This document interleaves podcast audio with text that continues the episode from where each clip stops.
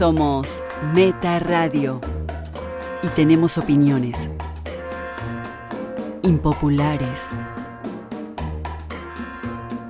Hola, bienvenidos a un nuevo episodio de Meta Radio. Es el 275 y yo soy Farcasals junto a Valeria, Karina, Massimino. Y Pato Paludi, hoy en modo mexican. ¿Esa máscara es del santo? Esta, mar- esta máscara, sí, es, creo que es del santo. Porque Sí, ese sí, es el, el gran superhéroe mexicano es el la- gran luchador, ¿no? de las películas. Habría que hablar de alguna de las películas del santo que son malas, pero también son muy divertidas. Y sí, lo que hace referencia a Pato es que la semana que viene vamos a hacer un crossover con un podcast mexicano que se llama La Logia de los 24 Fotogramas, en donde usamos como excusa el hecho de que se estrenó la nueva película de John Wick para hablar un poco de la saga, de sus influencias y por supuesto, como somos así como somos, la charla se fue por mil lados y mil lugares, así que eso va a ser la semana que viene. Bien, ¿hablaron de, de Amat Escalante? No, por suerte no. ¿Hablaron de Fernando Eimke? Por suerte tampoco. Bueno, Así que este, va, va a ser, va a ser interesante. seguro el nombre de Guillermo del Toro salió, ¿no? No, Ah, porque bueno. tampoco somos tan Bien. obvios. Disculpen que estoy un poco como afónica. Antes de empezar a grabar, hace bastante que no veíamos a Pato y nos pusimos al día, no parábamos de- del trabajo que ya conté, Pato, me felicito acá en vivo. Es verdad. Que somos tres independientes ahora. Tres monotributistas. Claro. Nos damos las manos. Conexión, monotributo. Conexión, la FIP está revisando todo ahora. Nos dimos la mano en serio, así que estoy afónica porque bueno, había que ponerse... mm, Y siempre hablamos de la vida, Pato con, con sus novias, con sus historias de amor. No, no hay Fer historia, desafectado, mete bocadillos extraños también. Sí, todas las historias de pato son sexuales, Claro, ¿no? estamos Digamos. tomando susurro nativo porque es la nueva costumbre. Bueno, chicos, una semana muy tranquila en la que fuimos al cine a ver la nueva película de John Wick. Una saga que yo la tenía bastante olvidada.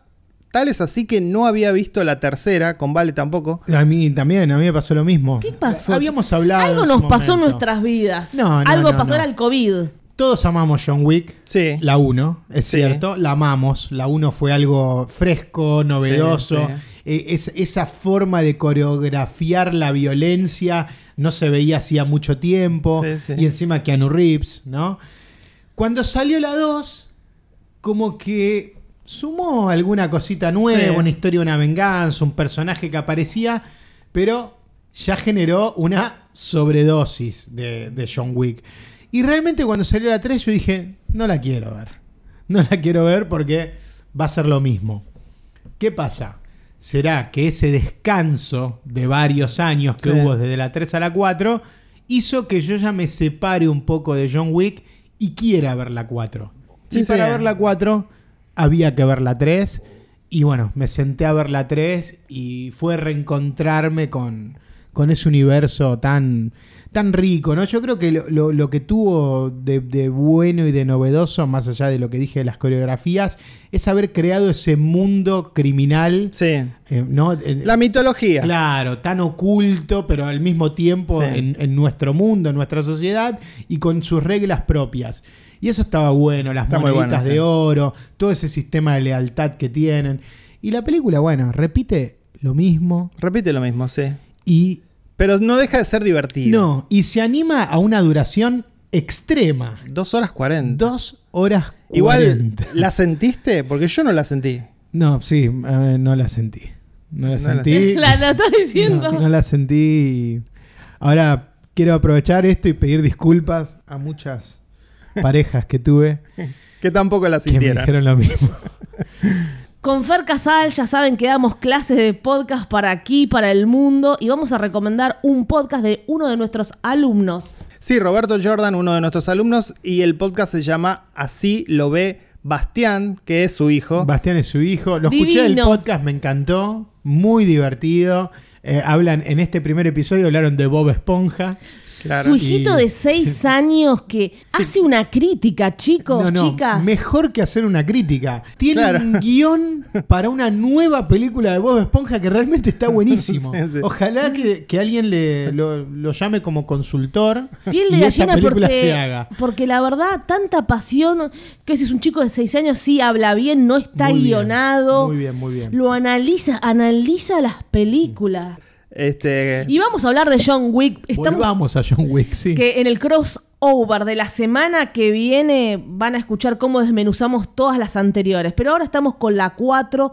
Bueno, la sinopsis dice John Wick, Keanu Reeves, descubre un camino para derrotar a la alta mesa, The High Table. Pero para poder ganar su libertad, Wick deberá enfrentarse a un nuevo rival con poderosas alianzas en todo el mundo, capaz de convertir a viejos amigos en enemigos. El Marqués. El Marqués. El Marqués de Sade. Eh, siempre hablamos de Keanu. Hay que hablar de este villano, ¿no? También. Ay. Bill Skarsgård. Sí, no me parece. Me gusta. No me parece que no tiene gran desarrollo. No. Hace bien su rol. Pero hace bien su rol, porque siempre, y lo tengo que, lo tengo que mencionar, a Rami Malek. Hablamos qué mal fue ese villano o qué mal hizo su rol. Acá alguien hizo bien su rol. Sí, pero me parece que lo que le juega en contra es la juventud, porque está rodeado de viejos eh, que son los, los, los capos de, de todo esta, de, este, de este mundo. Gerontofobia. Sí, no, pero es verdad. Gordofobia está bien, en este caso a mí me pasó eso cuando la vi. Sentí que no estaba a la altura de, de Claro, la película. está a la me altura. parece que el personaje. ¿Quién es el oriental? Es Donnie Yen. Donnie Yen, claro. Claro, Donnie que no es Donnie Darko. Donnie Yen, que es el, el superhéroe de, de acción. Que cuando Jet Li ya no le daba más el cuerpo, Sí. Donnie Yen agarró ese, ese rol de, de, de super chino karateca. Ahora a Donnie Yen no le está dando tanto el cuerpo y no sé quién es el nuevo chino. Que Ya vendrá, ya vendrá. El para- nuevo para todas chino, las patadas. nuevo Pero- cuerpo. claro. Voy a restar puntos cinéfilos al decir que esta es una de las mejores películas del año, en mi modesta visión. Restando puntos cinéfilos. No solo porque la disfruté muchísimo, sino porque me parece que hasta en un punto es una autoparodia. Eh, me parece que nunca había recaído tanto en el humor como en, este, en esta cuarta película. Y especialmente la secuencia de la escalera, me parece que es... El Sagrado es- Corazón en París es increíble. es algo que remite al cine del, del- de Buster Keaton, o sea, de Chaplin. Y está hecho tan bien. Sí, igual eh, es verdad que tiene esas cosas casi de. de- es una película de, de, de- de acción slapstick, ¿no? Con, es- Sí, con sí. todo ese esa cosa corporal. Siempre me pareció muy interesante la manera creativa que tienen para generar secuencias de acción que son insuperables, que realmente No, sí. vos decís, está bien, esto no lo vi en otras películas, lo vi acá. Eh, en la tercera con secuencias de motos que son espectaculares. Toda Y- la escena del túnel, ¿no? y, en la tercera. En, en esta cuarta, como que sentía que se estaba repitiendo un poco hasta que llega la escena del Sagrado Corazón. Digo, bueno, acá está el, el- el- el punto máximo de, de- de esta cuarta entrega. El momento en que está por llegar arriba, que encima todo. Es, es una secuencia de Hitchcock, ¿no? Porque faltan minutos para el amanecer. ¿Cuántas veces cae? Por ¿Y Dios. ¿Cuántas veces? Cuando estaba, vuelve a caer y ahí viene lo que dice Ferb, es verdad, lo de Buster Keaton. Lo vemos caer por cada uno de esos escalones. La, la película se toma los Sí. 40, 50 segundos para verlo rodar En silencio. esos 200 escalones y está muy bien, está muy, muy bien. Y como anécdota personal, cuando estuvimos con Vale en París, nos hospedamos justamente a muy, muy, pocos, muy pocas cuadras del lugar de la escalera. Y todas las noches ¿Iban hasta ahí? teníamos que subir la escalera. No quedaba otra que subirla. Igual nos encantaba, estábamos fas- fascinados. Pero Dos- costaba. ¿eh? Dos cuadras, qué lugar maravilloso. ¿Cómo? Otras épocas. La cola durísima de, de subir esas Las- escaleras. yo tenía la- las pantorrillas como si hubiera entrenado como Rocky, porque las contamos, ¿no? Como 100 escalones. No, 200, lo dice en la Bueno, película, son más de 200. Llegás, porque hay que subir rápido, ¿no? Jugábamos, pero eh, son más que las de Filadelfia, que también subimos corriendo. Llegamos y después cuando llegamos al departamento espectacular que estaba ahí en la zona del Sagrado Corazón, maravilloso, la Plaza de los Pintores, había que subir cuatro pisos más por escalera porque allá no hay, nunca, to- no modifican los edificios para Sí, que son tengan... edificios muy Claro, viejos. Sí, sí, sí. sí. No De le hecho, pueden hay- poner eh, eh, ascensores. De hecho, el, el edificio que se muestra en la secuencia donde con una toma cenital, que Sí, también es excelente. espectacular, un Ese video- es el otro momento, es verdad. Me había olvidado esa Increíble. secuencia. Es un videojuego alucinante. es un videojuego. Hay tipitos CGI, pero No, se lo perdonamos. Perfecto. Perfecto. Este también es un, es un edificio viejo, más allá que seguramente fue filmado en un estudio. Este, el edificio donde entran también era uno como, eh, como en, en el cual nos hospedamos nosotros. ¿no? Son todos edificios muy viejos que no tienen ascensor. Está llena de grandes secuencias. Sí, la, la de empiezo la- a pensar. La del arco del la triunfo. del arco del triunfo, en esa Dios. rotonda a toda velocidad con los autos chocándolos. Son muchas, ¿eh? Igualmente- Pensaba que era solo la de la escalera y no, es la del Bueno. arco del triunfo, la, la- la del plano cenital. Está, está muy bien la peli, qué fiesta que es. Es una fiesta. Realmente es una fiesta. pero en la del arco del triunfo me cansó un poco tanto CGI. No, o no- no CGI, sino eh, green screen, ¿no? Era Como que los autos, autos. pasan y, y claramente uno Sí, empieza a darse cuenta, ¿no? De cuál es el truco. Pero. Fer hablando de París, bueno, tengo que decirlo, también cuando subimos a los arcos del triunfo, porque se puede subir. Sí. Que de hecho cruzamos Por esa, abajo. esa, esa vereda y arriesgas tu vida. Arriesgas tu vida. No te digo como John No hay Wick. semáforo. No, hay semáforo. Vos no tenés que ir por abajo. Claro, pero no, no van a la velocidad de la película Sí. de John Wick. Sí, van zarpados. Es una locura. Tenemos algunos videos por ahí porque antes no se filmaba tanto. Pero lo más lindo que lo vamos a decir, no sé, había que pagar 12 euros. We are press. ¡Gratis! Claro, se ahorraron los dos euros. Sí. 12. Ah, 12. O bueno. sea, 24 euros. Y en esa época no era tanto. No era convengamos, tanto, ahora no ¿eh? sé. Y subimos y fue maravilloso. Por allí pasó Napoleón. Nos ponemos un poco tristes y nostálgicos de, Del bueno, dólar de las y el cosas euro. que, que Claro, se las podían cosas que hacer se podían en hacer. el país. ¿Por qué no sé? Yo no, no, no, no quiero contar co- cuánto para, se mí, pagó eso. y para mí la vista desde el Arco del Triunfo es mucho más linda que desde la Torre Eiffel. Que de hecho desde el Arco Triunfo se ve la Torre Eiffel. Pero Mm. bueno, eso al margen para quienes, quienes los afortunados que viajen el próximo año. Recuerdos, Pato. Ah, bueno, te cargan por Chile, ¿no? No, Chile no. No, porque eh, cargaron a mucha gente que se fue a Chile, que Chile se quiere hacer el Nueva York, el Manhattan. Sí, sí, eso, bueno, yo lo cargo, yo cargo eso. ¿eh? yo cargo, a mí me molesta eso, que los chilenos tienen un chilena. sector que se llama Sanhattan, que es de verdad, de Santiago, Sí, sí, sí. Manhattan. es- Pero tienen de todos los Son supermercados. los ridículos, porque bueno, en base a eso es donde hablan del gran éxito del modelo chileno, Exacto. eh, a, a base de, de- de- de una pobreza generalizada, ¿no? Que, que es una de las sociedades más desiguales de, de Latinoamérica. Y bueno, nada, ya vieron lo que pasó, explotó todo, pero bueno, eh, es un proceso muy difícil también para ellos. Son muchos años de, de mucho conservadurismo en todo aspecto y bueno, cuando tuvieron que votar por la reforma de la Constitución no la votaron, ¿no? Así que eso habla de que pudieron votar un gobierno de izquierda como el de Boric, todos lo celebramos, pero cuando había que cambiar la Constitución y que haya más derechos y que la sociedad sea más igualitaria, se fueron para atrás, porque bueno, como sucede acá, hay un aparato de, de- de medios de comunicación que defienden a los intereses de los más poderosos y hacen que la gente que no tiene nada a veces defienda a esa gente. Sí, sí. ¿no? Los Y- cambios de fondo son, Sí, son- inoculan odio, mentiras, y bueno, eso funciona en todo el mundo así. Así es. Pues, John Wick. Y John Wick. Y John Wick nos hace hablar de todas estas cosas. Bueno, cuando yo pregunté en el grupo Función Privada por Revista Meta, ¿qué pasa de todo, no solo cine? ¿A qué país de Latinoamérica se irían si no estar en, en el país de origen? La mayoría dijo Uruguay, me sorprendió. Chile había unos pocos votos. Yo me iría a Chile porque tengo familia, pero no me iría, yo me quedaría acá. Pero si el juego es que hay que irse, Sí. claro, me voy a Chile porque tengo familia allá. Yo dije Costa Rica. ¿Fer? Estados Unidos. No. De Latinoamérica. Ah, bueno, pe- eh, pensé en todo el continente. Claro, no, no, de No, América no, del Sur. América del Sur. No, sí. bueno, vos elegís Costa Rica, que es América Central. No, elegiría México. México, entonces. Ah, bueno, sí, bueno, jugando nuestro mismo idioma y no que sea Estados Unidos. Bueno, está bien. Me gustan los países que tienen una cultura muy rica y muy arraigada. Y en Latinoamérica solamente puedo nombrar dos: México y Brasil. Nos quedamos. Qué desastre. Bueno, pero es Porque si no, verdad. ¿qué, eh. qué vamos a nombrar? ¿A Uruguay? No, Que- Uruguay. que lo mismo que la nada, ¿no? La nada. ¿Qué me pasa a mí con John Wick? Más allá de que es súper entretenida, eso es innegable. A mí me encantó la primera porque fue novedosa.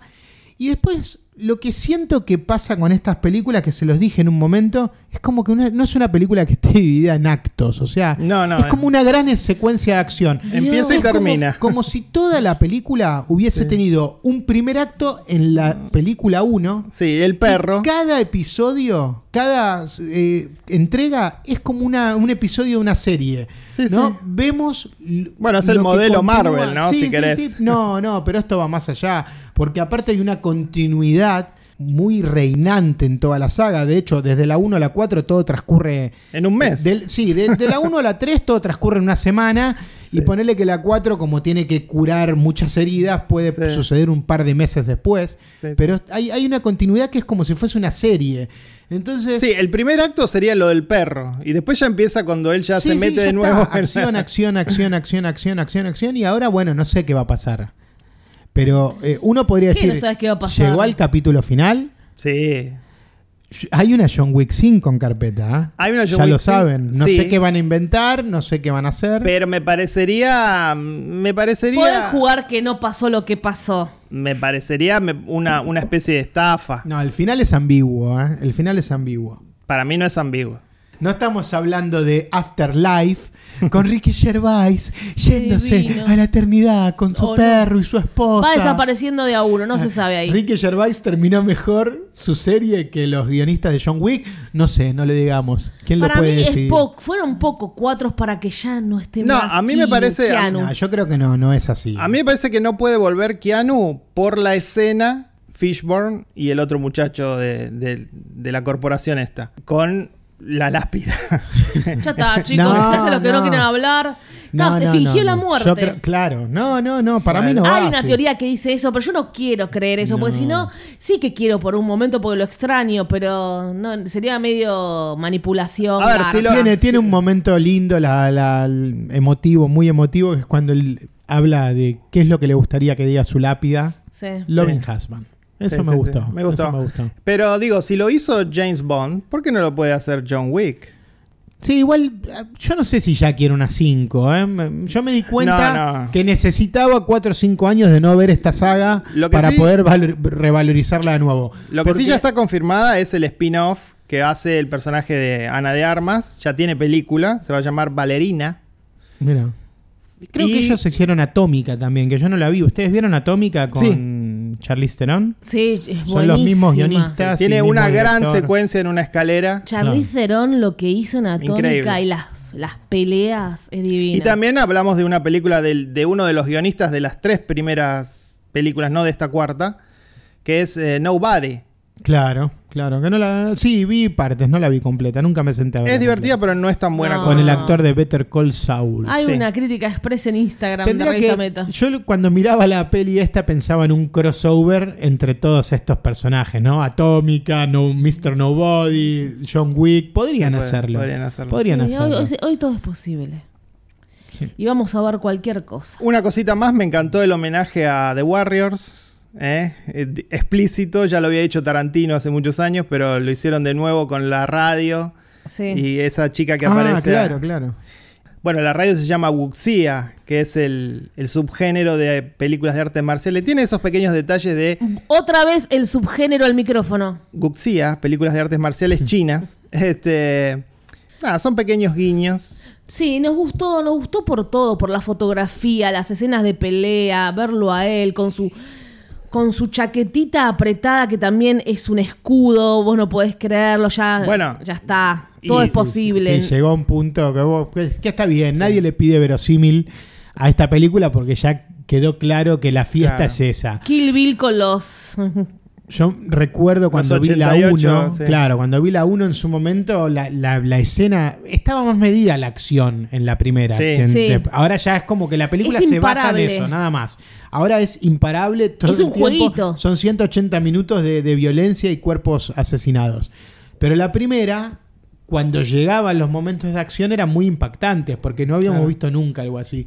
Y, y estaba bueno. La idea de los planos abiertos, algo que, que no estaba. Y, y continuos, ¿no? La pelea continúa, no hay cortes como en, en la saga Burn. No, a mí muy no me. buena la sí, No, pero. A mí.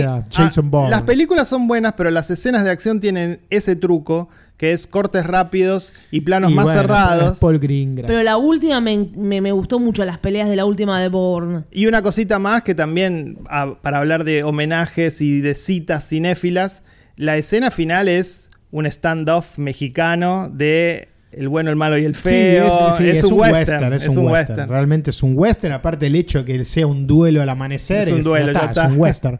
Pero. Y después, eh, Keanu Reeves como actor, ¿no? Yo, mientras miraba la película, me di cuenta que Keanu ya tiene este estilo. Sí. Díganme. A ver, yo no, no hice el ejercicio de buscar la filmografía. ¿Hay una película, hay alguna película de Keanu Reeves donde él diga algún diálogo largo? I need a gun. Acá te tiro- No, man, necesito un Sí. arma. Y, eh, toda la, la secuencia es eso. O sea, si realmente contamos todos los diálogos que tiene John Wick en esta Y película, las que hizo de romance. deben ser 24 líneas. Te tiro alguna que puede ser que tenga un poco más de diálogo. Mucho ruido, Bueno. pocas nueces, de Kenneth Branagh. Sí, hace Ahí tal vez 30 puede años. Nah, el abogado del diablo tenía Ah, bueno, esa era- actuación, qué había divino, aparte. qué divino. Sí, sí, sí. Después sí, no, bueno, Matrix. Pero ya pensaba como un actor al estilo Nicolas Cage. O sea, el que lo contrata a Keanu sabe lo que está contratando. O sea, esa nada misma, pero que funciona, ¿no? Esa cosa No de, sé si es nada del misma. minimalismo. O sea, Nicolas Cage obviamente va a sobreactuar todo y va a llevar todo a su, Sí. a su locura. Y Keanu va a llevar todo hacia adentro, ¿no? Lo que pasa con Keanu para mí es que nos cae muy simpático, inclusive por cómo es en la vida real, pero... Yeah. Y entonces, yeah, le perdonamos que es muy mal actor. I'm not bad. Y ha estado en muy buenas películas, como Matrix, Yeah. como John Wick. Okay. Yeah. Okay. También trabajó con Ana de Armas, claro, que fue rarísimo. En Knock Knock. No, y en otra también, que era más Hay eh, una, hay, una, dramática. hay una muy independiente que arranca con Sí. un suicidio en un tren, Sí, en un subte, sí. que yo no la vi nunca. Momento de calificarlo, quieren seguir. Cuatro metas. Cuatro metas. Casi largo el y medio porque es una fiesta, pero no, cuatro metas. Cuatro metas y medio. Bueno. Cinco metas. La mejor película que viene el año hasta ahora. Sí, viste muy poco igual, ¿eh? Sí, por Sí. suerte. Elijo bien. No pierde su tiempo. Se enoja, pero aparte la cara de. Yo no estoy el, el odio con el que me dice estas Yo, cosas. yo no me pongo en cinear a ver cualquier cosa. Es así. y ahora seguimos con otra película que vimos. Este, en este caso en, la bajamos, ¿no? Porque no está en ninguna plataforma. Pero está en cines. Ah, está en cines. Está pero en cines sí. y yo no logro entender cómo se estrenó una película así en cines. Más allá de que, sí, anticipemos, nos gustó, claro, la nos peli gustó, está bien. nos gustó. eh, desde... Yo estoy absolutamente sorprendido. Ah, Digo, ¿La viste la primera? Ahora vamos a desmenuzar. sí, pero no tiene nada que ver igual. El gimmick de, El gimmick. Claro, sí, de, sí, de sí. esta cosa O sea, virtual, pero... Hablemos una- de, de qué película estamos hablando. Estamos hablando de Missing. Es una secuela, pero no continuadora de Searching. Este, es decir, es otra historia. Sería como una serie de películas de antología, así se las llama, porque cada una cuenta una historia distinta, pero son de los mismos creadores. En este caso, bueno, dice la sinopsis, cuando su madre desaparece durante las vacaciones, Jung emprende una cacería digital para encontrarla antes de que sea demasiado tarde. Y efectivamente es una de estas películas de Screen Life, subgénero, películas que suceden todas adentro de una pantalla. Como Unfriend. Alguien Como me dijo también un thriller de escritorio. Como Bueno, que se está sí, usando sí, esa frase. también, ¿eh? también, un thriller sí. de escritorio porque, bueno, resuelve todo en una laptop. No está todo, Claro, no, claro. no se mueve ahí. Unfriend, como dijiste, Unfriend Dark Web. Y como el documental Don't Fuck With Cats. Se resuelve sí. todo desde ahí. Y hay, bueno, también Host, siempre mencionamos Host. Host como una mala, mala. Ya estoy, yo soy anti-host, ya me Sí, tienen cansado. mala. No la vi, no la vi. Y hay una nueva ahora que yo no la vi que se llama Dashcam, que es una de esas cámaras que se ponen en los autos. Que no es del director de, de Host, creo que es la del director de Host. Puede ser, Me puede parece que ser. es la nueva peli de él. Y Dark Web también, ¿se acuerdan? Sí, Unfriend, Dark Web, que es la, la segunda parte de Unfriend. Hmm. Después hay falsas, como por ejemplo mm, Spree, que no sucede todo en No, una... no, tiene- toma base de eso, pero no. está- es- Esprit es excelente, es la mejor. Re- realmente hay pocas películas de screen life completa o, o películas de escritorio eh, que sean todas en una... Que, que respeten esa regla, sí, digamos. sí, sí. Que- Este, que- mm. que todo transcurra en una pantalla de, de- de una laptop o que se cuente a partir de cámaras de seguridad, o sea, Claro. es, es prácticamente eso. Primero uno, cuando ve esta película dice, bueno, qué barato esto, ¿no? Qué fácil de filmar. Es una película que costó 7 millones de dólares, que bueno, efectivamente es algo barato para Hollywood. Pero todo ese trabajo que implica las pantallas, que es, que es en motion graphic, no es que utilizan verdaderamente los programas, este, es un gran trabajo de edición sobre todo. Sí, sí. Este, hay un gran trabajo en ese sentido y me gusta que detalla mucho las distintas maneras de interactuar en internet y, y todos estos detalles de cómo entro con una contraseña, lo que significa Google y cómo se puede traquear la vida de una persona a través de Google, lo cual es cierto. Entonces, digo, Eh. lo que presenta es bastante realista. A mí me había gustado mucho Searching y cuando me enteré esta dije la quiero ver porque me había quedado, no me acuerdo tantos detalles, pero sí el padre buscando a la hija. Y quería mencionar otra de las películas que nos había gustado mucho, no sé si la recuerdan, acá me tuve que fijar, Cam de 2018 Sí, con la chica la de de, Handmaid's Tale. sí. Sí. Estuvo genial. Todo también se va por ahí. Era una onda Sí, OnlyFans. que ella vendía, vendía productos, eh, vendía. OnlyFans, claro. También la- Sí, la sí, reco- vendía la- la recomendamos. Videos.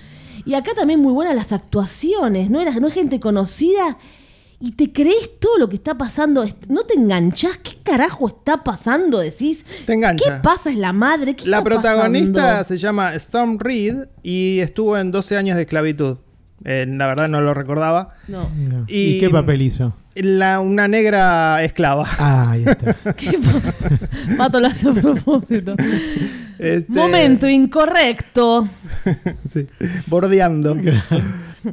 Un saludo para Apple que, y a Siri. Oye, Siri, la- la- la- hablamos con Siri ahora en vivo. Gracias a, a- a Apple se salva, Salva la todo, vida. gracias. Sí, pero es Oye, raro. Siri, la llamamos, ¿eh? En ese sentido es raro porque ella está todo el tiempo tratando de luchar contra Google y las cosas que se le solucionan las soluciona a través de Apple. es raro en Es- ese sentido. es fuerte. No sé hasta qué punto hubo este, algo de, li- de licencias en cuanto a los productos y a los programas. Pero es, es Oye, extraño. Siri, Sí. la llamamos. Oye, Siri, me siento sola. Lamento oír eso. Tal vez te ayude a hablar con alguien en quien confíes. Si quieres, puedes pedirme que le llame o le envíe un mensaje. Gracias, Siri, por, por estar en estos Dale. momentos tan Bueno, yo difíciles. espero a ver qué me dice Siri. Me la chamucho a Siri. Y así- Como Her, otra vez. Claro. Es Scarlett Johansson. Sí, como mujer. Bueno, yo estaba eh, muy eh, en contra de esta película, ya desde el momento que me enteré que se estrenaba. La empecé a ver con malas ganas, aparte actri- actrices que no conocía.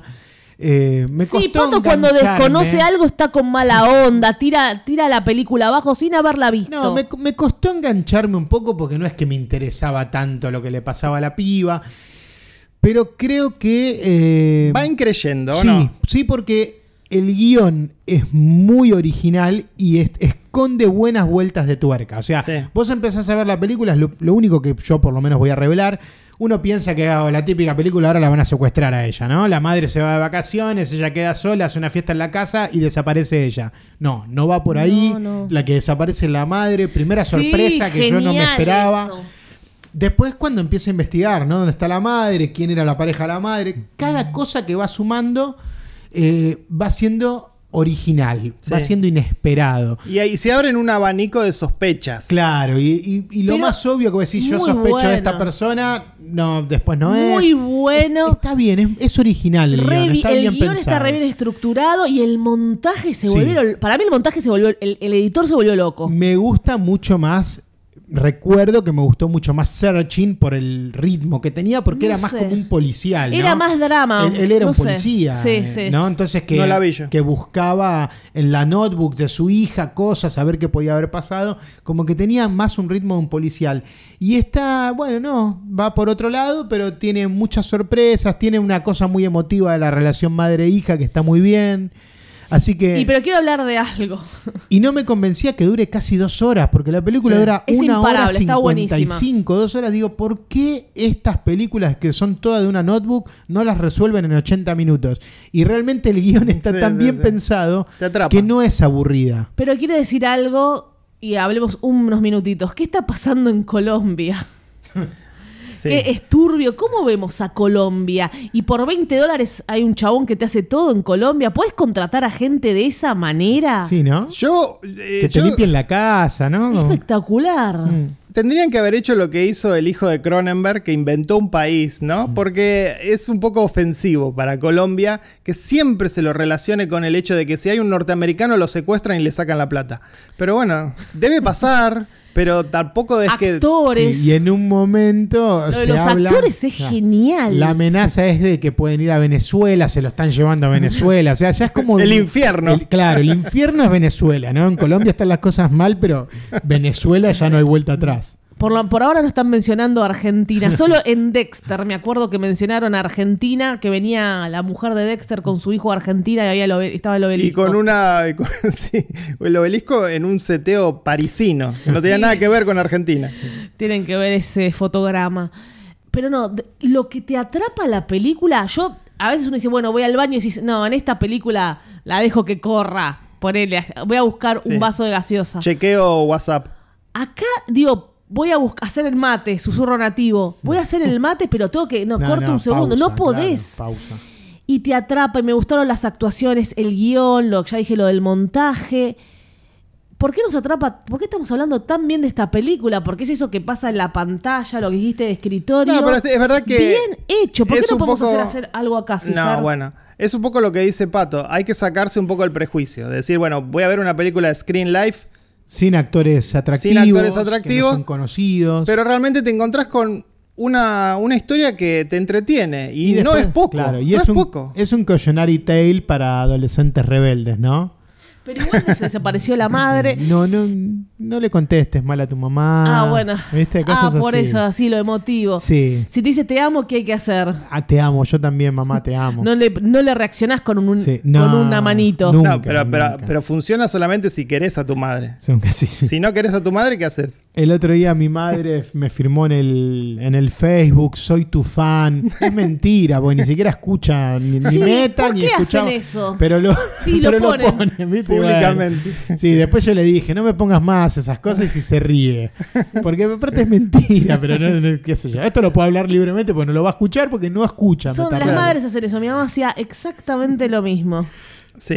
La mía también tengo, tengo varios Pero- momentos cringe. Pero Norma Casals le mandamos un saludo. Por fin le vamos a mandar un saludo y no lo va a editar Fer. Siempre escucha Meta, ¿no? Es la única. fan, es, Es fan, fan. es- sabe todo lo que pasa en Meta. Y no- lo que más le gusta, ¿sabes qué, qué es? Lo ¿Qué? que dice quién. Y Fer, Sí. obvio, sí. No, pero eso no, no hay duda. Pero es ¿eh? increíble. Sí, sí, Nosotros sí, sí. no. No, nosotros estamos ahí. Ahí. So- somos los que hacen el podcast con Fer. Con Fer. Me tiran centros. claro.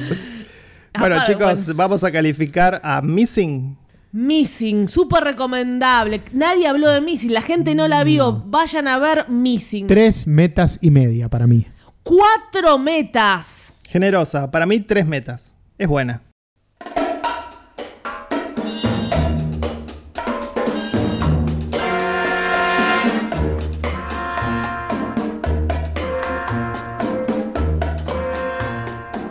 Los odié el otro día que no me incluyeron en, en la peli de Alex de la Iglesia. Coincido con vos, Vale. Me, encan- Gracias. me encantó la película, quiero decir eso. Me gustó muchísimo. Fer, horrible el Horrible final, lo que lo, dijo. lo de Fer. eh, Cualquiera, ya mentira. Ni Norma Casals puede, No. puede justificar lo que hizo Fer el episodio pasado, tirándole odio a la carrera de Alex de la Iglesia, bardeando todas las películas. que ni- Todas no, todas no, todas no. Ninguna. Así que, y me encantó el final, sí. eh, lo único que voy a decir es eso. Si no tenía ese final, no hubiese sido una película de la, de la Gracias, iglesia. Pato. Hubiese sido una comedia, buena comedia, pero eh, más impersonal. Tenía que irse al carajo la película y así lo hizo. Y la semana que viene el crossover. con nuestros amigos hermanos mexicanos. Buenísimo. Y después, bueno, ya se viene un nuevo especial. Especial el que propuso Fer, después viene el que propone Pato. El que Adelantalo. Es aburrido, pero bueno. Sí, es aburrido. Pero el más intelectual. Es intelectual pero aburrido, pero no, lo boicoteamos. no, no, van- van a aprender. Estaremos a tu lado. El que se viene es películas del año en que nacimos que no hayamos visto. Es decir, en nuestro caso va a ser 73, 83, 79. Lindos números. Sí. Hasta acá llegamos. Uy, Fer en llamas, porque él empezó conduciendo y Vale es la que se despide, no. Uy, cuántos toques se le activaron al mismo tiempo. Fer Stock. Al micrófono que se despide Valeria Karina Massimino Wick. Mi nombre es Pato Paludi y será hasta la próxima. Y yo soy Far Casals. Hoy Missing. Chau, Siri. Tomá, Siri, esto es para vos.